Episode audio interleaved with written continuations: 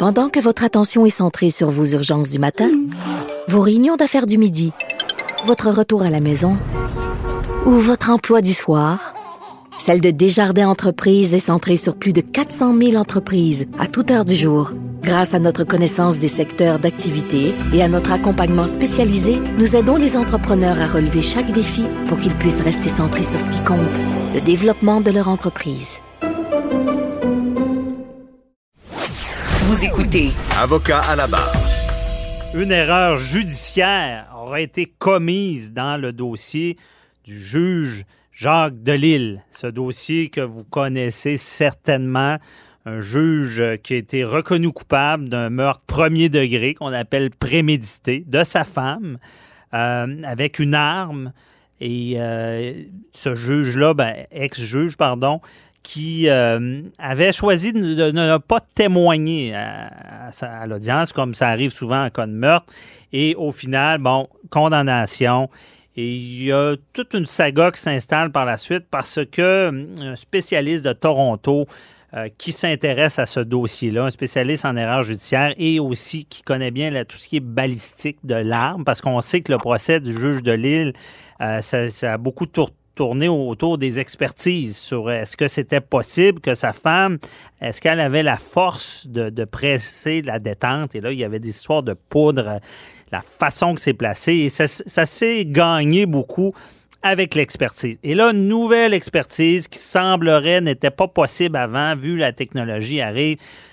Euh, il y a tout qu'un système dans, le code criminel pour ce qui est de l'erreur judiciaire, parce qu'on vaut mieux avoir 10 euh, criminels en liberté qu'un innocent emprisonné.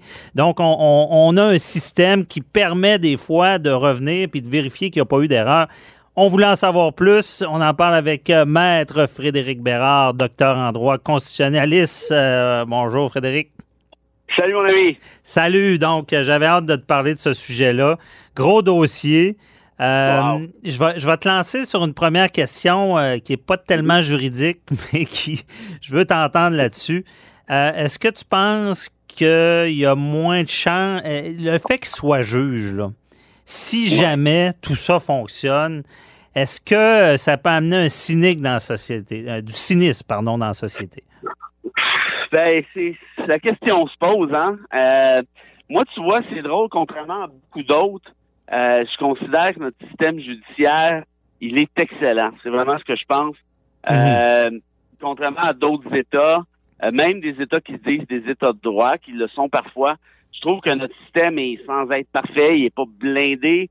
Mais tu sais, des histoires de corruption de juges ici, là, non. pratiquement jamais entendu parler de ça. Mm-hmm. euh, dans d'autres pays, ça, ça, arrive relativement fréquemment. Dans certains, c'est énormément fréquemment. Je, vais te faire une blague. Au Québec, il n'y a pas eu de commission encore là-dessus. Non, c'est pas vrai. Oui, non, non, moi aussi, je suis de ton avis. Là, on a un très bon système. Puis se comparer, c'est se consoler. Là.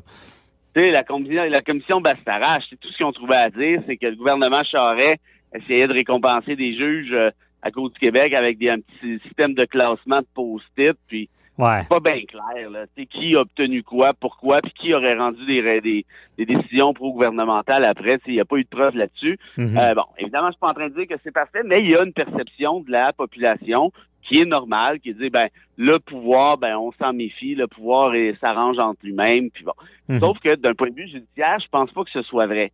Là, je, en tout cas, j'ai peut-être moi qui a mal sondé, j'ai rien entendu par rapport à, à, Delille encore, mais c'est certain que s'il en venait à finir par être acquitté, parce que là, on sait qu'il va y avoir un nouveau procès, donc c'est nécessairement une des possibilités.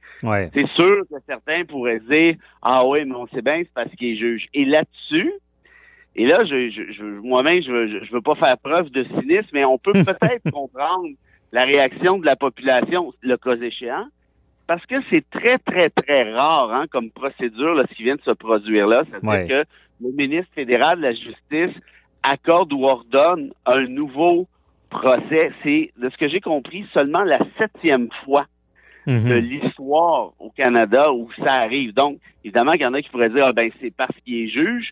Et, évidemment, moi, je, je, sais pas, je suis certain que le ministre fédéral avait des, la justice avait des, des bonnes raisons de, mais il y a quelque chose qui me dit, que là, c'est le côté plus humain, c'est pas nécessairement négatif, que quand tu es face à un ancien juge, c'est un juge respecté, Delille, c'est un juge de la, Mhm. la Cour d'appel qui avait une excellente réputation dans le milieu, puis bon, c'est un juge euh, rigoureux et tout ça. Je suis certain que quand tu es ministre fédéral de la Justice, tu dois regarder ta requête de manière peut-être un petit peu plus attentive, puis je pense que c'est un réflexe qui est normal, c'est pas, pas de la, la corruption, c'est pas du trafic d'influence. Je suis certain aussi qu'il y a de certains collègues ou ex-collègues, ou surtout des ex-collègues, en fait, de Delille qui, qui ont peut-être écrit aussi au ministre de la Justice en disant, tu sais, je me rappelle, moi, Jean-Louis Baudouin, Mhm. euh, si je me trompe pas, est-ce qu'il avait témoigné ou en tout cas fait des sorties publiques en disant en soutien au juge Delille et tout ça? Donc, en d'autres termes, est-ce que t'es, quand t'es juge, t'es un citoyen comme tout le monde devant la loi? La réponse est théoriquement oui, c'est bien évident. Ouais. Mais face, quand tu es ministre de la Justice, tu regardes un dossier comme celui-là, j'imagine que tu le regardes assez attentivement. T'as une attention, mais certains, Frédéric, pourraient dire, et c'est pas moi qui le dis, qui a été condamné parce qu'il est juge. Qu'on est peut-être encore plus sévère vu que c'est une image de la justice. Ah, Mais ben ça, tu vois. c'est pas moi qui le dis. non, mais non, mais t'as raison. On peut le voir aussi de, de cette façon-là. Puis c'est certain que euh, notre système de justice est, est basé sur le fait que nul n'est au-dessus de la loi. Tous sont égaux devant la loi, incluant les juges, incluant les ministres. Euh, donc, de ce fait-là, d'avoir une, une ex-vice-première ministre comme Nathalie Normando accusée, bon, elle a eu un arrêt des procédures, mais elle a été accusée quand même, de voir un juge qui est condamné, euh, moi, je me mets dans, à la place du, citoyen qui ne connaît pas nécessairement le droit dans le détail, ben il se dit ah ben, ben, peut-être Normando c'est peut-être pas le meilleur exemple au final, mais dans le cas de Delille, il doit dire ah ben ouais si un juge est condamné, j'imagine que donc c'est certain que la décision ici du ministre fédéral va peut-être semer certains doutes, mais en même temps tout ce qu'il a dit c'est quoi? Il y avait il y avait trois possibilités. Hein. La première c'est de dire non on oublie ça et ça c'est dé- c'est déjà arrivé souvent notamment dans l'affaire Coffin, hein, celui qui a été euh, condamné pour meurtre de trois Américains en Gaspésie. Le ministre fédéral avait reviré ça comme une crêpe alors qu'il y avait eu une dissidence en Cour suprême par rapport à la culpabilité de Coffin. Donc ça pour dire que c'est le processus. Donc un, tu peux refuser, il aurait pu refuser. Deux, il aurait pu ordonner un renvoi en cour d'appel. Ouais. Et trois, il ordonne un nouveau procès qui est peut-être la meilleure des choses ici pour le juge des Lilles. Puis pour le reste, moi, je suis confiant que si le ministre de la Justice est allé dans cette voie-là, c'est qu'il considère qu'il y avait suffisamment de preuves nouvelles là, pour le faire. Moi, c'est drôle, hein, je suis peut-être naïf, et puis je dis pas ça parce que je suis membre, je suis, je suis membre du barreau puis officier de justice, mais je crois très sincèrement en la justice. Oui, les juges peuvent avoir certains billets, certaines idéologies, c'est évident, tu le vois dans les dans les décisions de la Cour suprême, par exemple, quand des juges s'affrontent sur des sur des points de droit précis. Ouais. Mais au-delà de ces billets-là, je pense qu'on a un système de juges impartiaux, on a un système de juges qui est indépendant. Ben oui, puis Euh, moi, je suis d'accord. Puis d'ailleurs, il y a des filets de sécurité parce que Cour, cour supérieure, Cour d'appel. Et là, ben oui. et là, euh, je sais pas si tu me vois venir avec ma prochaine question. Il manque une cour dans ce dossier-là. Euh, il n'y a pas eu de Cour suprême. Est-ce que euh, parce que pour rappeler à nos auditeurs, ça, ça a été refusé, ça n'a pas été enten- entendu par la Cour suprême, puisqu'il y avait le pouvoir de refuser. Est-ce que c'est un pied de nez à la Cour suprême euh, que le ministre fait, disant, ben, on- nous, nous, on voit un problème, mais vous n'avez pas vu? Ben, Ah, ben, C'est la nouvelle preuve, j'imagine. Ouais. C'est ouais, la nouvelle preuve, je pense qu'il est venu changer la donne, qui n'était pas disponible au moment de l'appel.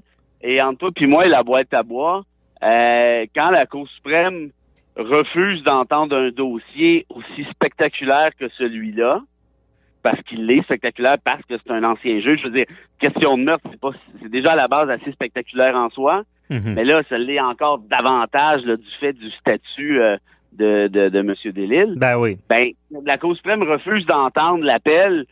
C'est qu'à regarder ça, puis c'est un peu pour dire, écoute, on pense pas que tu as une chance de. Ouais, mais dans le fond, c'est ça. Euh, en en parlant, on comprend. Dans le fond, eux, la Cour suprême, prennent le dossier comme il est. là. Il n'y a pas de nouveau. Tandis qu'avec le- l'erreur judiciaire, c'est qu'on ajoute justement peut-être ben, cette expertise-là de balistique là, qui, qui- qui changerait peut-être la donne. là. Ben, exact. Et puis là, euh, on s'entend que ça va être la dernière chance au bâton, là, Mhm. pour, euh, pour le juge Delille, qui est déjà rendu à un certain âge, qui a passé, c'est quoi, les dix dernières années derrière les barreaux, si je me trompe pas. Ouais. Euh, c'est quand même assez particulier en même temps. Je veux dire, le gars veut blanchir son nom, de toute évidence. Euh, puis, puis, puis, puis, je le comprends. Moi, le truc de la nouvelle preuve balistique, euh, écoute, on verra. Moi, je suis pas un spécialiste. Il y a des gens beaucoup mieux placés que moi pour, pour en juger.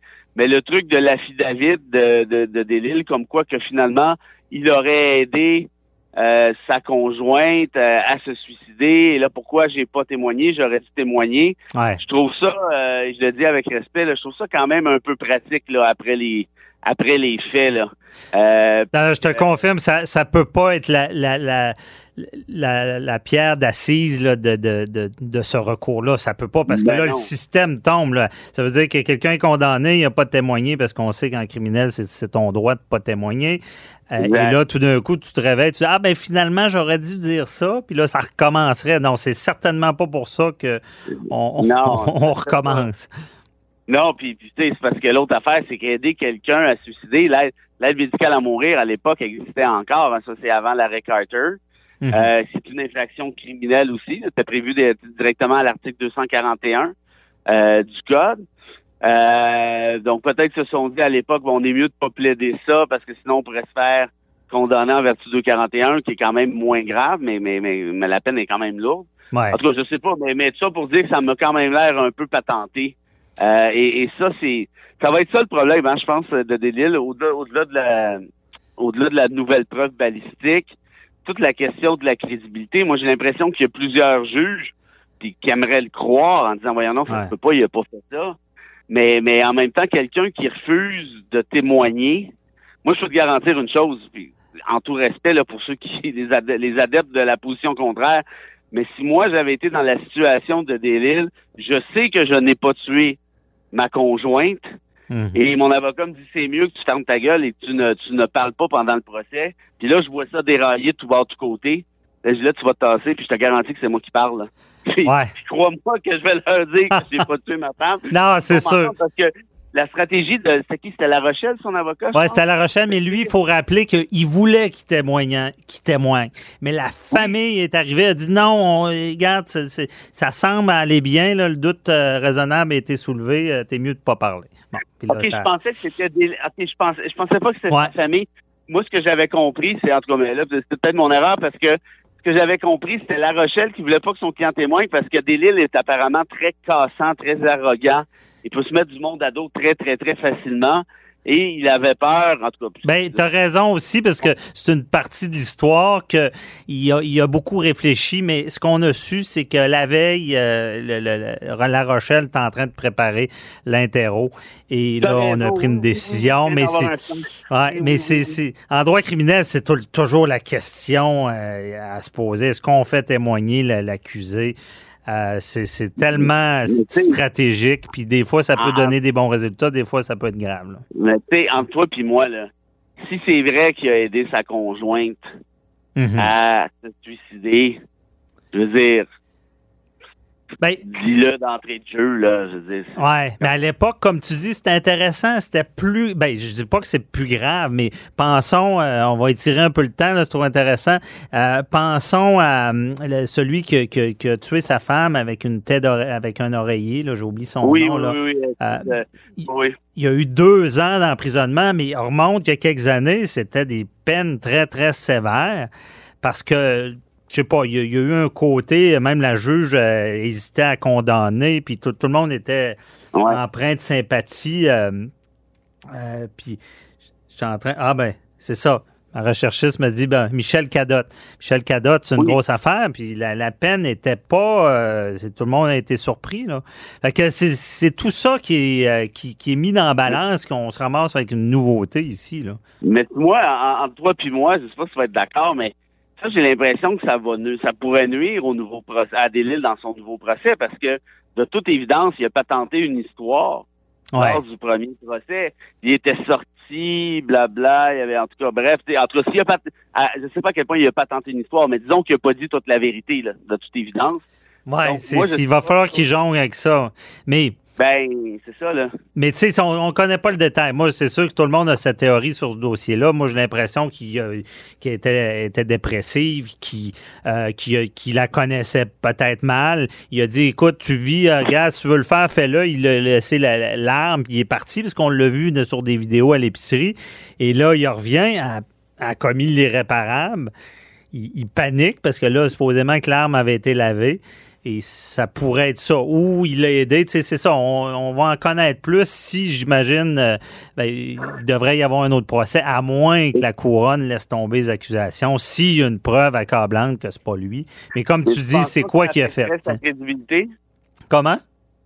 Tu penses pas que lors du deuxième procès, le, le fait d'avoir tourné coin rond pas mal, disons, lors du premier procès, tu penses pas que ça affecterait sa crédibilité? C'est un jeu dangereux. J'ai hâte de voir comment ils vont gérer ça. T'as raison.